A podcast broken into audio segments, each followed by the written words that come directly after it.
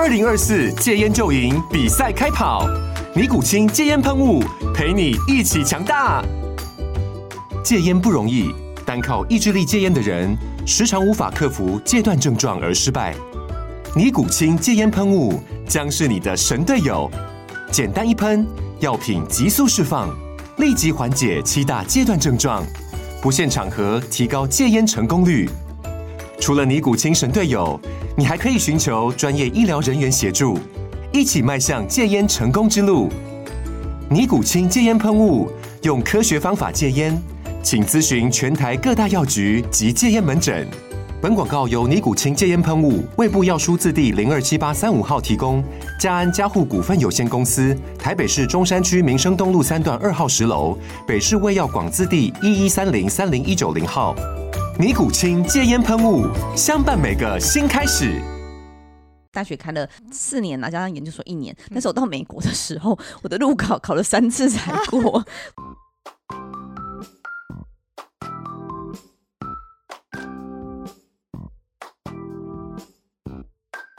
Hello，大家好，欢迎再次收听《实话实说》。又到了岁末年初的时候了，今天来跟大家聊一点轻松的，就不特别来聊时事了。我们来回顾一下去年一整年，二零二二年发生了哪些大小事。首先呢，我们从呃年度的大事开始念前十名的清单，让大家也想一想。那第一名是乌尔战争，第二名是柬埔寨的人口贩运，第三是安倍晋三的遇刺，第四。斯里兰卡破产，第五，裴洛西访台，第六，英国女王逝世，七，白纸革命，八，FTX 的破产倒闭，九，台湾发射火箭，十。旅游解封，口罩解封。那其中我自己特别有感觉的是，在这个乌俄战争。那我觉得，因为的确是在呃完全不预期，真的会有战争发生在乌克兰的这样子的情况之下，一旦它发生了，其实让我们大家有机会来反思自己在台湾的生活。虽然我们一直都说要小确幸，一直希望能够和平，然后不希望战争，但会不会有一天我们会跟乌克兰一样，又或者是其实也阴间不远的这个香港的状态？那都是我们觉得值得深思和反省的部分。那我当然自己做一个妈妈，养小孩大概十四十五年，也是因为这次乌俄战争才意识到说，我们现在得来不易的这样子和平的或者是民主的环境，其实很有可能就会像乌克兰一样，某一天突然被颠覆了。又或者是当战争发生的时候，我们如何能够来保家卫国？光是保家这件事情其实就非常困难。就是当时其实有很多的资讯，包括说全民国防如何做，如何自保，如何自救，发现自己一点都不知道。哎，就是光是防空洞在哪里，也是因为这次事件发生之后我才去查的，然后还有像是防灾自救的部分如何进行，还有所谓的这个逃生包或是求生包包如何准备，也都是因为乌俄战争发生之后我才去思考这件事。虽然过去曾经有听说，但是那个危机感没有这么强烈，就是看完之后可能就忘了，也没有真的实际来做执行。那包括我们自己也举办过一场座几场座谈会，就谈的是全民国防以及这个急难救助救灾的情况该如何来做营运。其实我觉得都是蛮实用的，比如说像这个三角绷带的使用。三角巾的使用，的确我们在健康教育的时候吧，就是在国中时期是有学过的，但因为很多年没有碰，然后其实都有点忘记，然后或者是。比如说上下肢，如果比较细致，就会分哎上下肢的受伤、背部的受伤、哪里的受伤，其实绑法会不太一样。像这些其实蛮重要的。还有像像是 AED 是最近大概近十年来比较常看到的。对，对，那像我们其实自己当年在学生时代是没有受过这样的训练的。哦嗯、对，那我我小孩其实反而是有，因为他在国中他们是有学过的。我就觉得哎，趁这个机会才发现说，对，的确我们常常看到 AED，但 当下以前其实从来没有想过是我们可以去使用，或者是我们该去学习这件事。嗯、那反而是因为乌尔战争，我们办了这些活动之后，自己也从中受惠许多。那我也。希望说大家能够一起居安思危，好好的把一些急难救助的精神，呃，急难救助的的的技术也是能够学习一下。那万一如果真的发生意外也好，或者是战争也好，我们至少都能够为这个国家尽一点心力。嗯。其实我也觉得，台湾人如何看待两岸关系，或是我们如何去应对两岸关系的看法，因为无论战争的关系，其实有蛮大的改变。那甚至说，像刚刚婉玉提到，就是比如说 AED 啊、三角巾啊，可能以前就是健康课或者是童军课会有教过这些东西，但真的都对，其实对很多人来说都隔太远。已经出了社会，然后不是学生的身份，反而是在战争的时候最需要去做这些应变，需要去提供其他人的协助。所以我也觉得有需。需要的话，其实大家都应该要多多去参与。像现在台湾其实也有越来越多民间举办的这种急救的课程，或是全民国防知识的课程，其实也都很值得大家参加。然后像之前婉玉去那个应该是瑞士吧，也有去参观他们的民防机构，对不对？对，是。其实会发现说，哎，像瑞士，即便它已经是一个中立国，可能离战事更为遥远一些。嗯、但是因为过去他们的经验，还有这些天灾人祸的部分，其实他们全民紧急的概念很很重，不只是只有针对战争，像是他们甚至是天灾人祸，比如说发生大型的呃冲突事件，发生了这个极端气候的变迁，嗯、然后发生了呃水灾，发生的旱灾，该如何应变？他们其实都已经有做好相关的配套，而且我觉得。那时候其实有分享过，就是像他们的防空洞，在家里是自己可以盖防空空间的。那该有什么样的配备，该有什么样的规格，以及如何采购，其实都会非常清楚的在政府的网站上就可以得到这样子的指引。嗯，其实我觉得这也是台湾目前有蛮多，还有蛮多可以学习的地方。那也是因为乌俄战争的这个。战事的发生，台湾也在去年底的时候宣布要把我们的兵役从四个月恢复为一年。那其实这也算是一个蛮大的变革，因为其实兵役这件事情在台湾过去，呃，应该说我我学生时期大家的想法就是觉得说又不会打仗，然后就去拔草，那每天都是在那边浪费时间，为什么要做这件事情？但是。呃，去年底开始，因为战争的关系，很多人对于当兵这件事情有了不同的想法跟认知。那有一方面也是意识到说，我们其实现在军队的训练，或是常备役啊、兵役、志愿役的训练，可能都不足以因应未来我们的战争的准备，所以应该要做出这样子的改变。嗯，除了当兵的时间以外，我觉得像少子化的问题，其实也会影响到我们整体国防的战力。嗯、那还有，我觉得刚才其实嘉龙有提到的是，所以让大家以前觉得当兵浪费生命的这些内容，其实是必须要做一个适时的调整，而且是要更与时俱进，让他们学习到这个技能，而且是觉得对自己有收获、对国家有帮助的。我觉得才是可以让大家愿意一起来共体时间，或者一起愿意来承担全民防卫的这样子的可能性。嗯，然后另外一个让我觉得蛮。蛮有感的事情，其实是安倍晋三遇刺，嗯，因为。当时是他是在一个公开的场合发生这件事情，所以有留下很多的新闻画面，然后网络上也一直有在传。那到现在其实都还可以想得到，就是当初新闻流传的这个影像跟画面。那另外一个让我觉得很讶，呃，也不是很讶异，就是很震惊的是，因为其实我自己本身就很喜欢日本文化，所以对于这件事情会有感觉。但是也是因为发生了这件事情之后，我意识到原来台湾有这么多的人会因为日本的前首相。遇刺而感到难过，就是这是一个很普遍性的感受，跟大家同样都关怀着，就是我们邻近的这个国家。嗯，是。那我自己还有的是佩洛西访台这件事情，因为他是算近几年来，呃，台湾。呃，美国派的最高层来到台湾的一个代表。嗯、那我自己除了他是有一个这个国际地位和国际合作的象征意义之外，嗯、我非常印象深刻，是因为裴洛西其实是一个应该是一个奶奶的，嗯，对，他其实年纪非常大，但是我知道他的行程真的是非常非常非常的充实。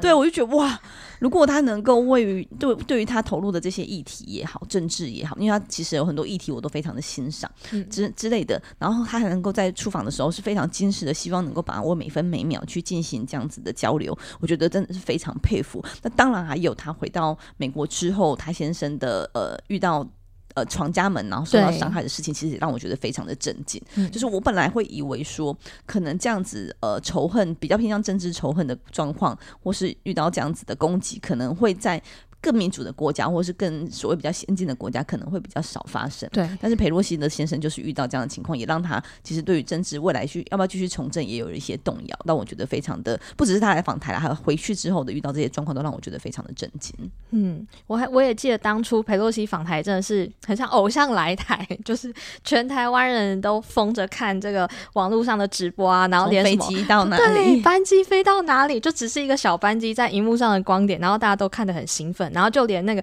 松山机场，因为疫情的关系，其实很久没有这么多的人潮去那边接机。哦。对，真的，对，那个画面真的是到现在都还很有感触。其实备受鼓舞啦，就是有这么高层级的人可以来访问，其实是非常好的。对，我觉得对于。台湾人民如何看待台湾在国际上的呃角色啊或定位，其实也都会带来很大的改变。对啊，所以这几件事情是我们自己比较有感。那你觉得哪些事情是你比较特别也觉得有感的，也可以跟我们分享哦。嗯、那另外啊，有想到的是有什么事情，我觉得也很重要，但是没有被记住的。我自己觉得就是台湾的交通登上了世界的外媒这件事情，真的很尴尬。其实真的很很很很不妥啦。嗯，我觉得好的部分是我们的口罩国家队的确也登上了外媒，在当时疫情之下。嗯、那当然不好的部分就是我们的恶恶化的交通。那尤其是我真的是当了妈妈之后，我觉得特别勇敢，因为要带着孩子在路上行走是非常非常。非常困难的一件事情，嗯、尤其是还在很小的时候需要娃娃车的时候，真的是障碍重重的感觉。对对，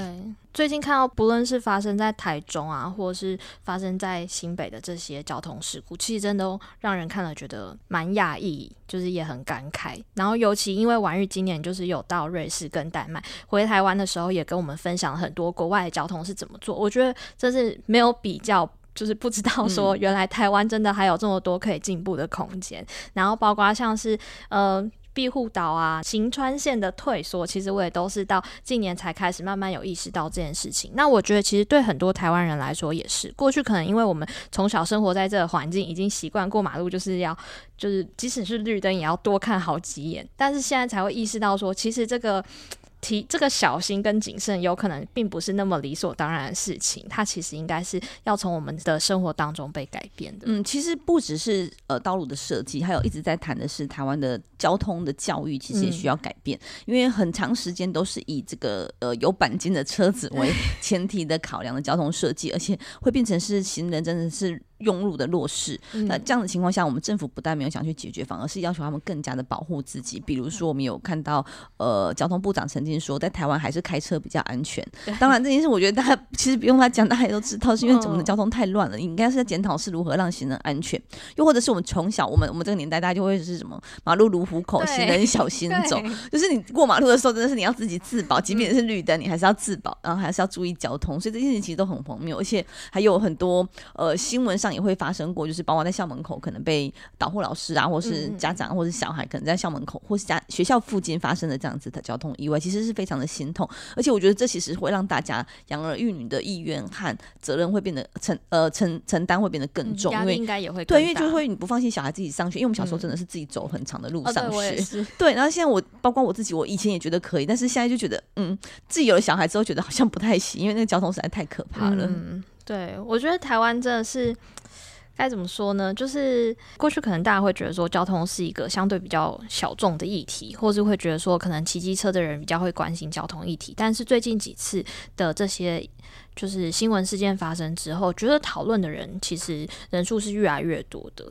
不过我觉得还是有很多需要长期改变的东西，因为包括像前阵子就是我们登上了 CNN，然后交通部长出来说，如果开车没有礼让行人的话，未来是可以。加重裁罚，但其实我最近过马路的时候，还是很常会出现被逼车的状况，然后我就会一直盯着那个驾驶，想说：你真的要靠过来吗？这样真的可以吗？其实我觉得还是整体的道路设计也需要改变啦，因为我自己常常遇到状况是，如果我在一个不熟悉的地方，有时候是一转过去发现、嗯、哇，前面车已经塞住了，对，所以就会很尴尬，到底要停哪里？你又既不能后退，你也不能往前，对对，会卡在那个。对，你不是刻意要造成这样的混乱，但是是因为那个地方你真的不熟，对，就会发生这种状况。对，我也觉得就是驾驶的该。怎么讲？就是成为一个驾驶的门槛。目前来说，以我我自己个人会觉得好像还是蛮低的，因为我我虽然是去年还前年才考到驾照，然后我有也是有经过路考，但其实我会发现台湾的道路设计可能真的太复杂了，嗯、就是以我们目前的驾驶考照技术，你到了上路之后，还是会发现有超多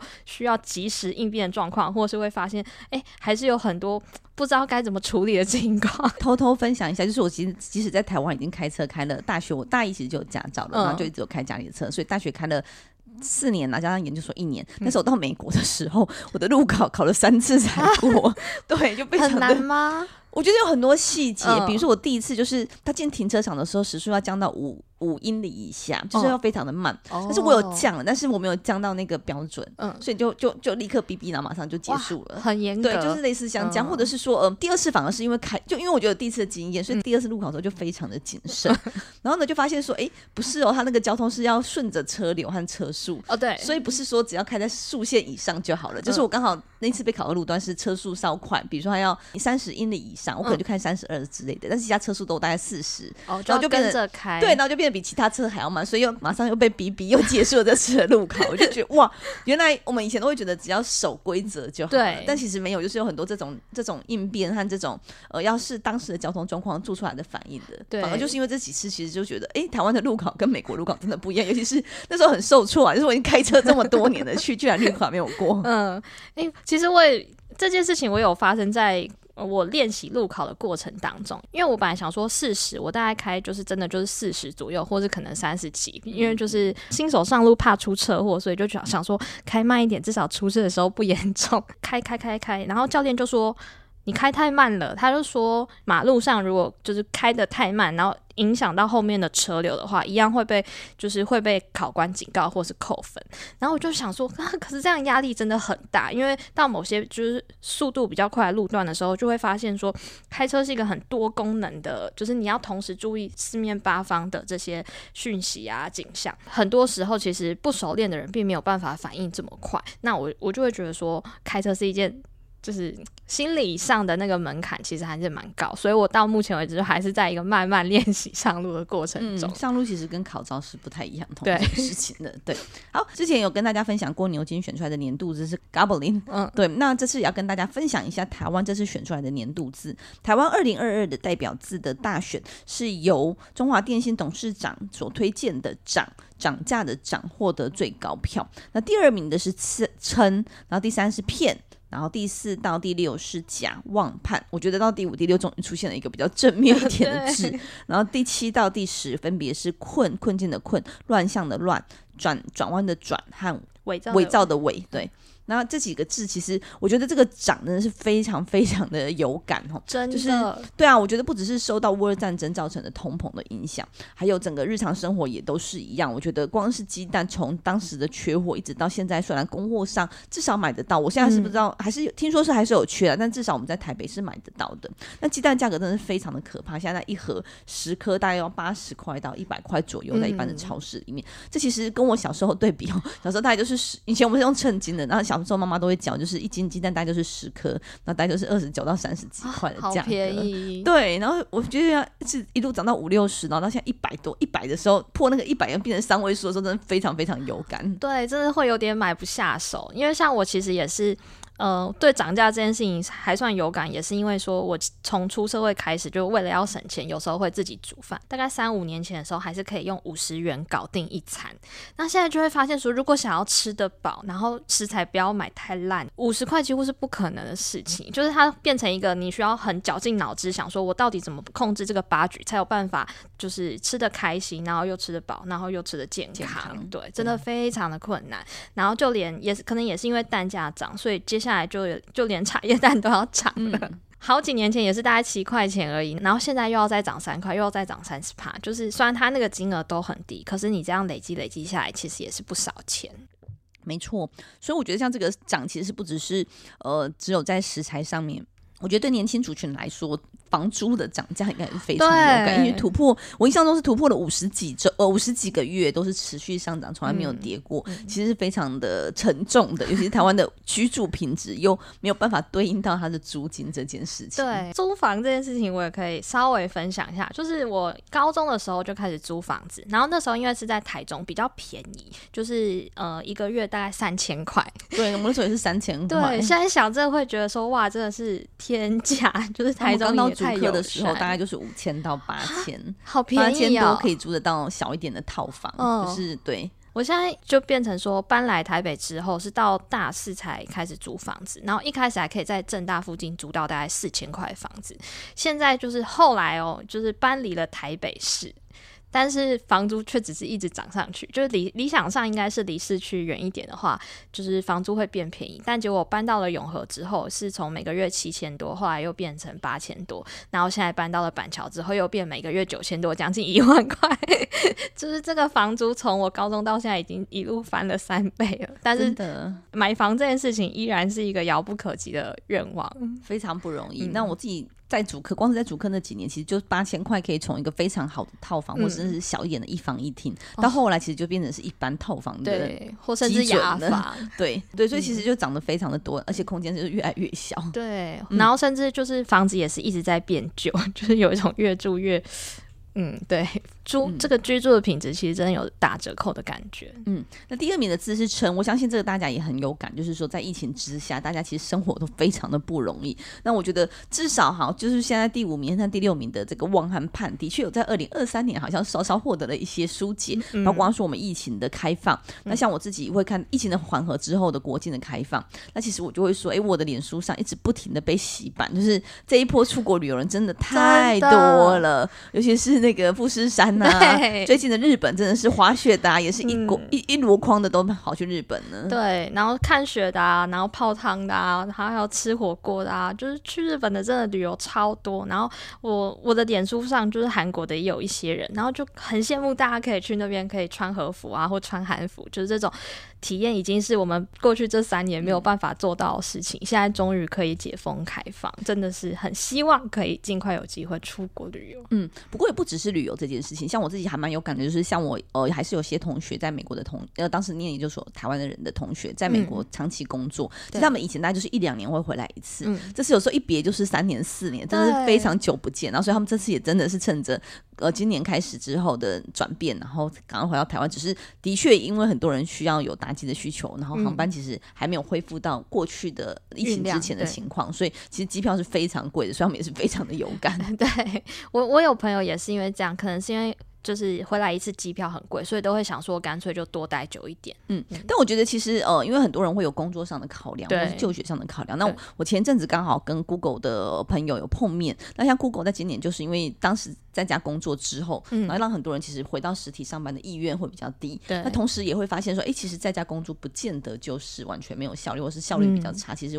不不见得是有这样的影响。所以 Google 我。听说的是，他们从今年开始，每天每年可以有四十五天的是 work from everywhere，就是你可以在哪里都可以这样能够上网，然后能够把工作完成就好了，嗯、就是开放这样的空间。我自己觉得蛮好的，其实这样就有办法能够呃有时有时间，然后在一个地方待久点。比如说他们回到台湾，他们就可以待长一点点，不用说受限在他们的 Christmas 三元旦的假期要赶着回美国这样子。所以我觉得呃整个企业的转型啊、转变啊，其实也都是非常的重要，还有整体的生活的转变。所以这也是第九名有把这个转，我觉得是过去比较少。好，我自己印象中过去比较少看到的字也被选出来了。嗯嗯，那另外跟大家分享一下我们的实话实说。那我们先念一下我们在二零二二的排行榜。那第一名是行行出老母的，成为立委之后的发现跟原本想的不一样。第二个是一一二六怎么投选前投票指南。第三是一零二七的职能治疗师节快乐，开箱职能治疗师也是有邀请到职能治疗师来跟我们一起聊一聊。然后还有十一月二十六选举拼创意，竞选小物哪样最吸睛？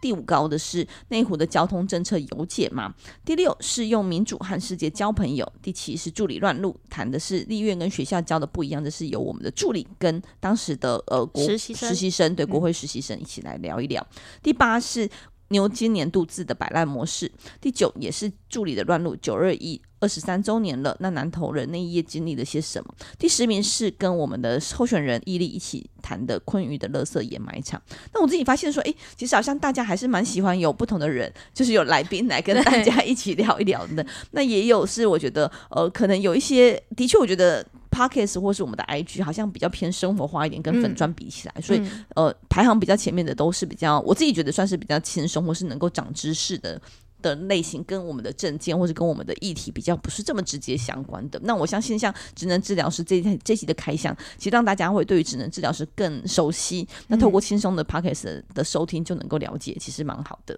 对，我也发现说，就是在我们录了这么多的 Podcast 以来，其实大家真的蛮。喜欢听到不同的来宾，或是不同的生活化的主题，很愿意的去听这些不同的体验，或是这个我们不不同的经验。嗯，对啊。那我自己特别觉得很想再让大家聊一聊的是这个一二二六拼选举的创意，嗯、就是。竞选小物哪样最吸睛？因为即将二零二四的一月，我们就要投入选，我们已经是投入选举了。二零二四一月即将要是我们的立委选举。嗯、那我其实当当时在二零二零、二零一九的时候，其实就有制作了竞选小物，但是当时就会觉得很犹豫，因为大家可能知道，就是我是一个有点点重视环保的人。嗯、那我觉得竞选小物都有点不环保，因为就是可能都要很小包装，因为。碍于经费的关系，会很小包装，所以就会制造非常多的垃圾袋或塑胶袋。那但是呢，如果真的要选出竞选小物哪项最吸睛，或是怎样能够比较环保，老实说，我觉得还真的不容易。对所以如果大家有什么好的创意，然后单价很低的，然后又很适合大家都会使用到的，也欢迎提供给我们做参考。当天录的时候有提到子琪当年有送他家里种的这个蔬果，嗯、对，就其实像这个也是蛮环保实用，但是因为我们每次出去都要带很大的数量，所以体积大又很重的，其实。要携带上面运送上面也也是会是一个蛮困难的点，就变成说在思考这竞选小物的时候，真的有很多需要考虑的事情。嗯，最近还有一个就是我看到是菜瓜布，它不用塑胶袋装，对就是贴一个那种纸条是对或贴纸上去，对对对，嗯、至少还稍微比较环保一些些，而且是每天大家都会使用到。对，就是这种可以重复利用的东西，其实也是还蛮不错的。嗯，没错。好，接下来也跟大家聊一聊二零二三年有什么新年新希望。我想生活和工作当中可能就呃生活还是。比较轻松，然后工作还是比较忙碌。那生活的部分呢、啊？我觉得呃，因为应该是说去年年底的这半年，大家投入了选举，所以而且是我们不分区嘛，所以全台湾到处都要跑来跑去，所以的确在跟家庭的平衡上，我觉得是有点失衡，尤其是孩子。嗯、所以我觉得呃，我自己承认啦，就是我觉得很难兼顾到小孩的部分。所以虽然我还是尽可能的陪伴他们，但我觉得小孩的状态有比较没有那么稳定，然后或者是整个作息，因为我可能比较晚回到家，他们就比较晚睡，所以我很希望说，在这个二零二三的上半年，能够赶快把他们的生生活再继续再维维持原本的稳定，然后尽快的安顿下来。那因为二零二三年的后半年一定也会投入更忙的选举的节奏了，所以至少在这半年，就是之前人家说爱的存款，就是你要在前面先存多一点点，让他们后面能够领出来用，嗯、才有办法在生活和家庭之间取得一个平衡。那在工作上，我觉得还是希望能够呃。当然还是希望我们二零二三能够好好的来竞选我们的区域立委，然后希望二零二三年能够顺利连任。嗯、那在立院的工作里面，我们还是希望，呃，我觉得犯保法、犯罪被害人的保护法其实谈了很多年了，也不只是我们谈，包括说我进到立院之前，在国事会议、司改国事会议，又或者是我们自己发生事情之后，其实都非常的有感，也很希望能够推动。还有的是，随着数位网络的时代越来越发达之后，性影像的侵害或者性影像的传递等等的，其实很需要被重视。那我一直觉得。台湾的数位治理的部分，尤其是我们的公部门，其实非常非常缓慢的。嗯，那也因为陆续几起社会事件的发生，所以让我们行政院终于有了一些方向来处理性私密的部分。那虽然现在还一直 pending 在委员会的党团协商当中，但我们很希望能够呃真的如实来做处理，因为。我们其实偏向用转法来处理，只是司法司法联防的状况就会变成是每一个法案互相卡住，所以又跨不同的委员会，嗯、所以当时在委员会审查，因为他的确不好处理，那每个委员会委员会审查又觉得他那边是不是要先确定一下，我这边再确定，还是互相对，互相有点卡住的情况，嗯、所以很希望这件事情能够政府能够有魄力的好好来做处理，希望每一个人都能够不受到这样子新私密影响的呃拍摄也好、流露也好，然后外传也好，而影响到自己的生活生活是未来的状况。嗯，我自己对性私密影像也是有很高的期待，因为其实前阵子就是生活中才发生，就是有算是朋友的朋友的很多年前一个可能三百六十 P 解析度的这种，就是非常低解析度的影像，然后刚好被别人截图到他有一幕就不小心走光，然后。竟然就被放在一些脸书上的社团里面流传，然后觉得我会觉得是这是相当不可思议的事情。然后另外一方面又会想到说，虽然知道就是有 iWin 这种管道可以处理，但其实也从我申请到现在，呃，就是也大概过了十天左右，其实都还没有下文。这种事情就会是它的发生可能是一瞬间的，然后流传的范围非常非常的广，可是等到要处理的时候，对，就是。甚至也没有办法确定说这件事情，我们到底呃在看得到的地方下架了之后，它未来会不会又再被上传出来？就是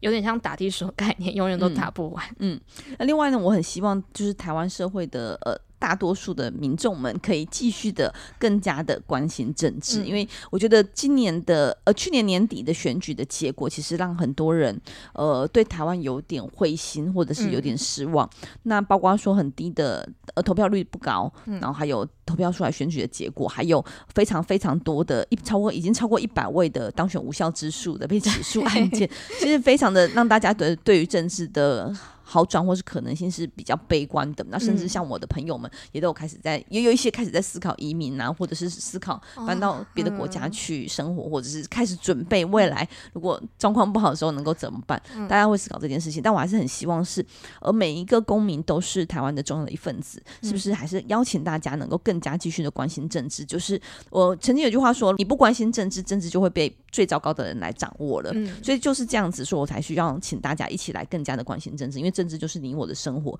而且透过选票，透过议题的支持，透过呃联署平台的支持，让一些重要的事情能够被解决。认真的人，然后专心工作的人，然后有理想能够实现的人，能够被选上。我觉得这其实是大家的福气。还是希望大家在生活工作之余，还是要尽可能来关心政治，一起让台湾变得更好。嗯，也想要呼吁大家，就是在关心政治的同时，或是关心社会的同时，我们尽可能去看不同的，就是不同的消息管道。或是不同人的立场跟意见，很多时候一件事情不一定只有正反两面，就它不一定是对或错、正或反，它其实可能是有很多人的不同的样貌。所以站在每个人的角度，值得坚持的价值或是事情，它可能都会不一样，甚至有时候会是因为是。在不同的，就是很多人喜欢说，呃，时空背景之术，但其实确实有的时候，时空背景底下人民的需求或当前社会的需求就是不同的，所以还是需要去看说现在社会上发生了什么事情，那我们。呃，怎么样做规划才是最好的？那尽量去看不同人的想法之后，再去形成自己的意见。我觉得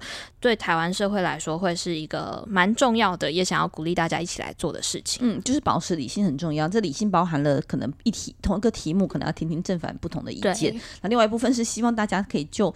议题上或是政治上的想法来做讨论，而不是人身攻击。因为的确在去年底的选举，因为我们开始投入浮选之后，又有非常多的恶意的攻击。嗯、那即便已经离小灯泡的事情已经这么多年了，其实还是很多人到一到选举年就开始恶意的攻击。那我觉得这其实完全无助于台湾政治的推动。那其实如果大家对我的政见或者是对我在做的事情有意见，然后提出不同的、嗯、不同的想法，我是非常欢迎的。因为的确需要不同的声音，让我们的政策可以变得更完整。但是对于人身攻击，我觉得。今天真的就是大可不必。那也希望大家能够恢复理性，好好的来监督我们政府，监督我们这些民意代表的的作为。嗯，好。那最后欢迎大家再来，欢迎大家继续来索取兔年的春联哦。那这同时我们在后会随机挑选出一些有亲笔签名的隐藏版放在里面。然后如果有特别需要的，也可以跟我们说。对，好。然后也祝大家明年都大家都赚钱赚到宝。谢谢赚到兔。欢迎大家来索取春联哦。好，今天就到这边了，谢谢大家，大家拜拜。拜拜。